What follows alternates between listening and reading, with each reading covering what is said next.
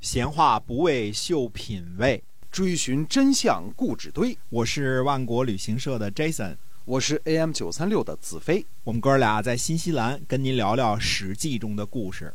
那么前边这个说过了啊，田婴是齐威王宠爱的儿子啊，因为是呃张丑的这个游说啊，才免于被强迫被这个楚国啊给驱逐啊。这个所以田婴呢，这个对于楚国来说呢是个威胁，那对于齐国来说呢就是个功臣啊。所以嗯，楚威王呢想要借着徐州这个战胜的这个。呃，情况呢，要把他驱逐掉，最后没能驱除啊，因为张丑游说去了，嗯，跟他说了一番话。那么，呃，齐国的齐威王呢，就准备把田英封在薛，就是原来薛国的这个土地啊。嗯，我们说原来的薛国，之前的薛国呢是人姓，嗯，周文王的父亲季历呢取的叫泰人啊，泰人就是人家的长公主的意思啊，所以。呃，这个薛国呢，绝对是正牌的外戚啊，舅舅家啊，这是没错的。人姓的起源呢，在于今天的河北任丘啊，现在还有任丘这么个地界啊。哎，薛呢是人姓的支脉。薛的封国呢，始于夏朝，呃，祖上呢是夏朝的车政，呃，相当于夏朝的交通部部长啊，这么个职位。传说呢，薛姓的祖先呢发明了车。啊，那这就是有大功劳了，对吧？嗯，车在轮子上走，所以可以把这个，嗯，这叫什么垂直的力变成前行的力啊，这个转了方向了啊，所以人们就可以非常轻易的搬运这个非常重的东西啊。嗯嗯，那么。因为发明了车呢，所以才被大禹呢任命为车政啊，担任交通部长啊，管车这回事儿。呃，以前呢我们讲过啊，这个薛国和滕国的国君去鲁国的时候呢，两人曾经争执呢谁排班排在前边的问题，对吧？呃，薛国的国君就说了，说我们这个老薛家封的早，夏朝就封了。嗯，你们滕国呢虽然是姬姓，但是封的较晚，所以我应该在前边啊。那么滕国的说，我们家是这个姬姓的正统。你们是蛮夷啊，这个后来还是鲁隐公这个，嗯，和了稀泥啊，让禹父去说这个，哎，如果是在你们人家呢，那我们肯定是按照这个人家的礼仪。现在到了我们姬家呢，就得按照姬姓的礼仪。所以在鲁国呢，还是希望您容让一下，让这个滕国排在前边啊。后来薛军也都答应了啊。这个薛国的最早的丰都呢，应该是在今天的山东的枣庄。啊，这个哎，枣庄哎，那么薛国的地理位置呢？它是南临楚国和越国，北边靠着鲁国和滕国，西边呢是魏国和宋国，东边呢是齐国。这是它的这个地理位置啊，在这个呃江苏和山东的这个交界的地地方。嗯，那么嗯。薛国呢被齐国占领，应该是在公元前四百一十八年，啊，就是战国初年的事情啊。那么，嗯，由于当时我们说过打仗啊，这个好多事情都没记录下来，到底是怎么被占领的？嗯，现在详情也不知道了。呃，听说呢，齐国要封田婴，楚国的这个楚威王呢很不高兴啊，就准备呢起兵讨伐齐国。齐威王听说之后呢，就想改变主意。嗯，毕竟现在楚国太牛了啊，太强大了。这个，呃，刚刚在徐州齐国吃了败仗嘛，是吧？也不想再挨一次讨伐。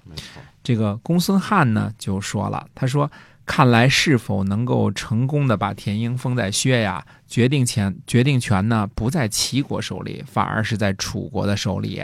啊，我呢去劝说一下楚威王。”保证让他呢，这个想把您封在薛的心情呢，比齐国还急迫呢。嗯，田英就说呢，呃，非常愿意把这件事情呢托付给先生您去处理。哎，那么，呃，公孙瓒呢就这个去了楚国啊，为了达成帮田英封国的这件事情呢，就出了趟差，呃，去楚国。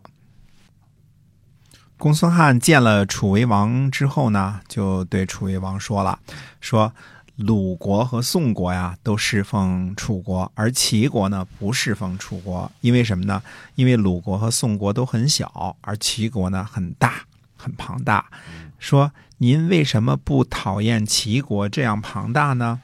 说削减了齐国的土地啊，而封了薛国呢，这样齐国的地盘呢就变小了，这是削弱齐国呀。呃，请您呢不要干预这件事情。哎，楚威王一听呢，说嗯，挺好啊，这样很对。就这样呢，这个田婴呢，呃，才封在了薛，称作晋国君啊。晋国呢，就是郭靖那俩字儿反过来写啊。嗯嗯，晋国君啊，这个呃封在这儿了，这是田英啊。这个晋国君田英呢，准备在薛啊自己的封地上呢大肆修建城池，嗯，建个漂亮的大城啊。门客呢都来劝阻啊，劝谏。那么。呃，田英呢就下令说呢，所有的门客一律挡驾，就不许通报啊，谁来了都不见啊。那么有一个齐国人啊，这个门客就来见田英说呢，他说我就说仨字儿，那多说一个字儿呢，您就把我烹了。哎，嗯，田英一听呢，说那见见这个人吧，看他说哪仨字儿啊。这人进来之后呢，见了田英说海大鱼，说完这仨字儿，转身就跑。嗯，田英说：“客人请留步。”说：“您呢，继续说下去。”这人说：“说我可不敢拿我的性命开玩笑啊！这个说完了，这个你给我烹了怎么办呢？对吧？”田英说：“这个呃，您就说好了，前面说的那个都不算不算数啊，尽管说好了。”那这人就说呢：“他说您没有听说过这个海里的大鱼吗？嗯，说这个网子呢也网不住，鱼钩呢也钓不上来。”呃，可是大鱼呢，非要跑到陆地上，失去了水之后啊，陆地上的蚂蚁都能要了他的命。如今的齐国呀，呃，就好比是您的水一样，如果您长期保有齐国的阴币，要削干什么？如果失去了齐国，您就算把薛的城池修得像天那么高，那又有什么用处呢？哎，天英说：“你说的很好。”于是就停止了这个准备在薛大肆修建城池的这个做法啊，就不去修城池了。因为毕竟还是做齐国的臣子嘛，对吧？那么自己的封地呢，建不建成邑其实无所谓的。那么今天呢，我们这个考古发现啊，发现这个发现了薛国的故城，位于山东滕州南三十里这个地方，呃。哎，还有名儿有姓儿，在这个官桥镇和呃张汪镇的地界上，那么呃东临呢古薛河啊，这个呃薛古代的时候还有一个薛河，现在只是薛河的这个故道了啊。这个城呢周长呢是一万零六百一十五米，嗯，和今天十多公里，这个这个城的周长啊，呃，按照周制来算呢，应该算是二十八里啊，这个。这个面积呢，呈不规则的方形，嗯，城池城墙的这个残垣呢，高出地面呢四到八米，就是现在还高出地面四到八米呢，是这个夯土打成的。嗯，我们前面介绍过啊，春秋时候修成的都是这个，呃，夯夯一大块这个土砖似的这种这种样子，旁边有一个模子啊，这么造成的，这是符合春秋时期一般城墙修建的方式的。那么，呃，城墙的底部呢，宽呢大约是二十米到三十米，呃，上边的详情就不知了。啊，按道理来说，应该是稍微窄一点啊，至少它也是直上直下的啊。那么，一九八四年呢到一九八六年呢，这个山东省的考古研究所啊，这个嗯叫做古薛考古队啊，对这个薛城呢进行了为期两年的全面勘探和考古发掘，先后呢探明了这个。城啊，这个古城啊，有大小城门十处啊，呃，城内呢还有冶铜，呃，这个炼铁、呃，烧陶啊，这个作坊共十余处，这就说明呢，这个铁这种东西呢，在这个至少是在呃春秋早期，那就已经有了啊，已经有冶铁了嘛，对吧？对。呃，当然陶是肯定的啊，这个瓦罐什么之类的，吃饭的什么饭碗什么的啊，哎。对，它总总共有九处呢居住遗址，然后城中心呢，呃，叫做呃这个现在叫做黄店岗村的这个地势呢，比四周呢稍微高啊。传说呢，这就是薛国君主的这个宫室的遗址，在城东南部呢和这个东城呢，呃内外呢清理出了两百多座西周晚期至春秋战国时期的这个薛国贵族的墓葬。啊，出土了一大批的青铜器呀、陶器呀这些珍贵的文物，其中呢还有这个青铜的铭文，带有什么薛侯啊、薛子啊这个字眼儿啊，这个薛啊，就证实呢这个薛的故城呢是西周到战国的这个薛国都城的这个遗址。呃，由于这个这个薛城的这个规模啊，这个。这个和完整程度呢，在全国是绝无仅有的，呃，所以呢，在一九八八年呢，国务院呢公布全国第三批重点文物保护单位的时候呢，就把这个薛城故址给嗯囊括进去了。啊，这是重点文物保护单位。啊。那么，呃，薛的这个都城遗址呢，并不是我们现在讲的这个田姓的这个薛的这个都城啊。田英呢，这次呢没有修建城池。呃，以后呢还是建了啊。这个，呃，从田英和门客的这个对话来看呢，虽然说田英呢被封在薛，嗯，自己成了晋国君，但是呢，主要的职责呢并不是在薛国这个呃建成啊、扩大地盘，而是继续呢在齐国的宫廷为官啊，还是在齐国当官啊。